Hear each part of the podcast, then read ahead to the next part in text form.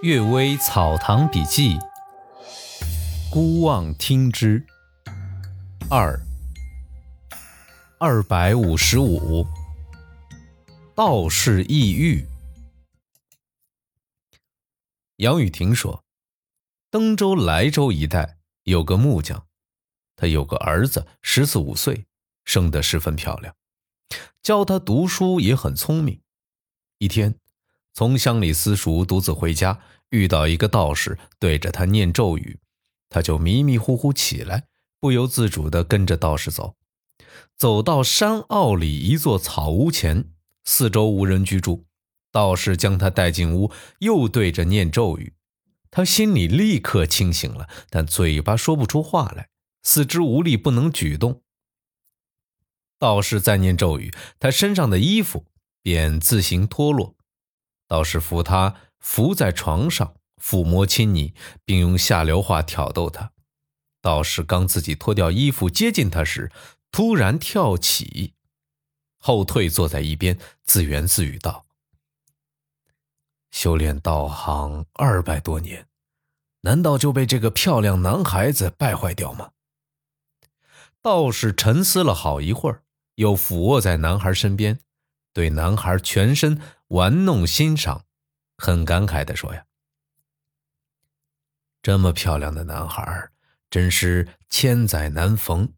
纵然败坏了我的道行，不过再修炼二百年而已，又有什么好可惜的？”于是啊，这道士突然起来相逼。当时的情形已似乎是男孩万万不可能免遭玷污了。就在这千钧一发之际，只见这道士又掉过头去，自言自语道：“二百年辛辛苦苦修炼，也不大容易。”于是啊，这道士又跳身下床，呆若木鸡的站了一会儿，然后绕着草屋跑动，就像石磨旋转。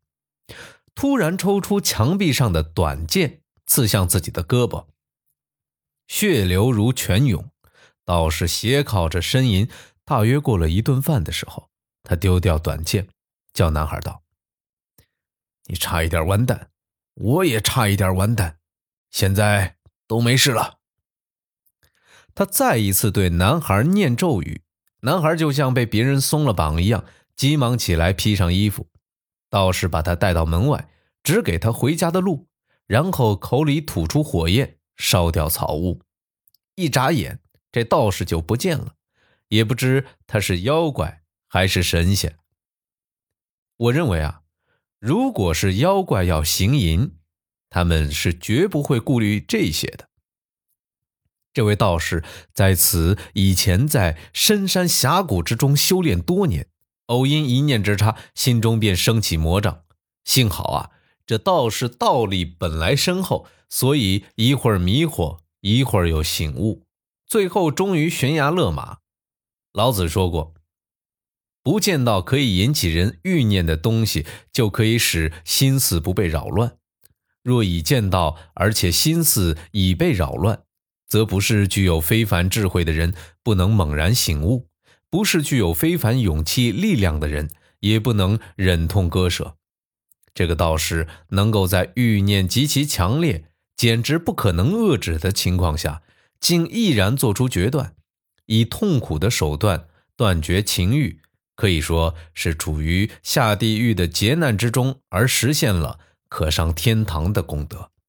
他转变念头的行为是值得效法的。至于这之前的事儿，就可以不去计较了呀。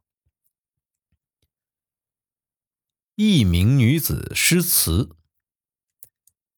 周秋浦刚进翰林院时啊。租了横街一小住宅居住，院子最后面有几间破屋，用来贮藏杂物。一天啊，周秋浦偶尔进去查看，见满是灰尘的墙壁之上好像有字迹，他擦了一下，仔细一看，原来是用小楷书写的两首绝句，一首是“红蕊几枝斜，春深到袄家，枝枝都看遍。”缘少并头花。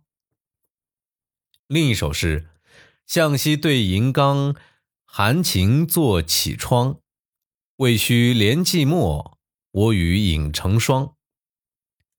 这两首诗的墨迹已经暗淡，大约已经过了许多年了。又有一段行书已经残缺不全。分析它的句法，好像是一首词，只有最后两句还辨认得出。这两句是：“天孙莫长阻银河，汝上有牵牛相忆。”不知是哪户人家的娇女，以此来寄喻已到结婚年龄还没出嫁的苦闷。然而不怕别人知道，挥笔写在墙壁之上，也太风流放诞了。我听了朱秋浦的话，说道：“这《诗经》之中有一首诗，《钓有梅》，写的就是女子已到结婚年龄而还没有出嫁的心事，不也是女子自己写的吗？”秋浦说：“呀，过去的解释确实是这么说的，但我心里总觉得难以接受。回忆以前有位学者曾提出，这是女子的父母所写，这可能接近真实。”倪于江得知后说：“呀，仔细体会词的最后两句，这大约是思念丈夫的妻子所作，他可能是遭到抛弃了。”二位先生也许都没有说对吧？后来秋浦换接壁上贴的纸，又见到几首诗。一首说呀：“门掩花空落，凉空雁不来，唯余双小臂，斜印在青苔。”一首说：“久倚梳妆懒，香霞偶一开，自持明镜看，原让照阳台。”又一首说：“咫尺楼窗夜见灯，云山四祖几千层。居家翻作无家客，隔院真诚退院僧。镜里荣华空若许，梦中无对亦何曾？侍儿劝之回文锦，懒惰心情并未能。”这样看来啊，则于江的说法是正确的。后来，我们把这些诗词念给程文公公听。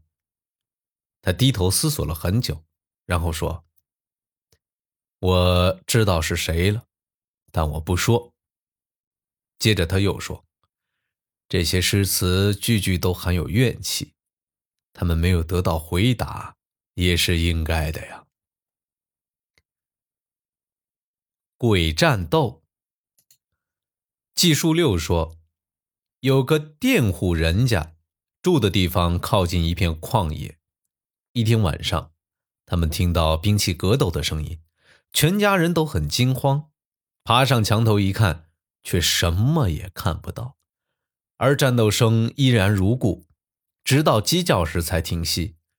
他们才知道这是鬼。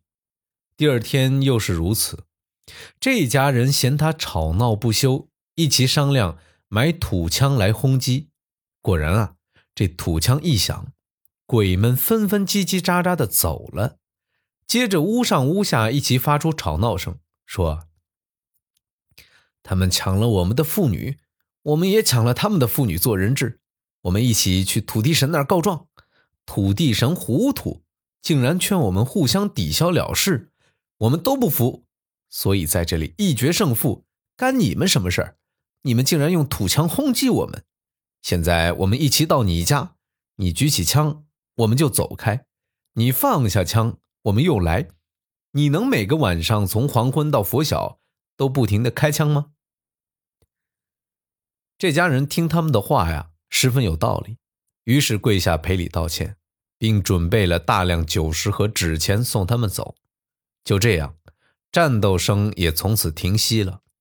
这世界上不能不去做的事儿，不出来承担它，这是失去时机；不能不除掉的有害事物，不出来力争除掉它，这是养庸遗害。这鬼没有侵犯人，人反而要侵犯鬼，鬼就有道理了。这不等于是开门把强盗请进来吗？孟子说过，邻居有人打架，自己披散头发，不系帽带去救，这是干蠢事。你把门关上就可以了。感谢各位收听今天的《阅微草堂笔记》。晚安。